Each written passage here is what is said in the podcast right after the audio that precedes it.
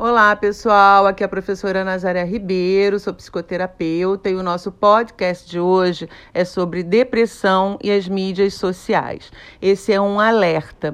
Eu tenho acompanhado bastante os jovens entre 13, 14, 29 e 30 anos com processos depressivos graves e que, inclusive, né, pode levar, a gente acompanha aí alguns casos, uma estatística crescendo que vocês podem ter acesso entrando aí na internet fazendo uma busca sobre o assunto, o como os jovens têm levado à depressão e alguns até o suicídio. Então é um alerta muito sério, muito importante. As mídias sociais, eu quero deixar claro que elas são bastante importantes, é uma linguagem que não tem volta, ela é um recurso maravilhoso para informação, pesquisa, troca de informação, relacionamento com amigos, pessoas, se aproximar, atendimento, né? Eu, inclusive, atendo via online vários pacientes que moram fora do país ou outros estados diferentes do Rio de Janeiro e eu atendo já há bastante tempo,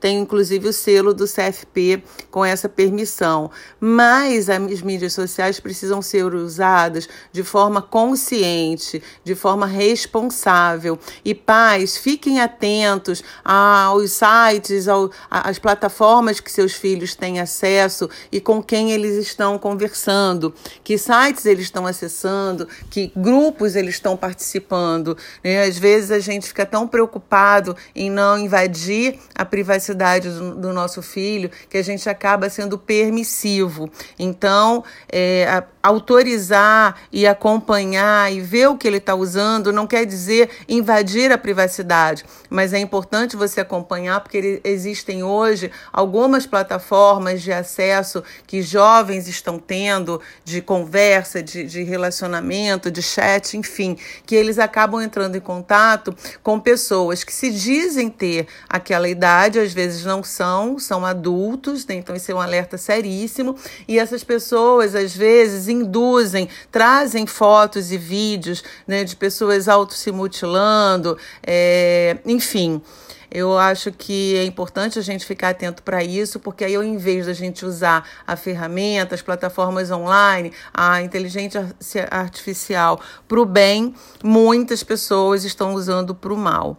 Então, eu acho que é importante a gente ficar atento para isso. Os jovens, às vezes, já estão tristes ou estão até, ou têm mesmo a depressão e procuram buscar ajuda, precisam buscar ajuda e acabam, ao invés disso, entrando em sites para sentir um alento, para sentir, né, se sentirem acolhidos e entram em contato com pessoas que às vezes o induzem, ao invés de ficar melhor, ficarem ainda piores. Então eu quis conversar com vocês sobre isso, trazer esse alerta. Fiquem atentos, jovens, vocês que estão me ouvindo e que sentem sintomas de depressão, tristeza, aquela falta de energia no corpo, falta de vontade de fazer as coisas mesmo que você gosta, vai postergando a, a, as tarefas, os seus compromissos, não tem motivação para as coisas. Esses são alguns dos sintomas que fecham critérios para a depressão.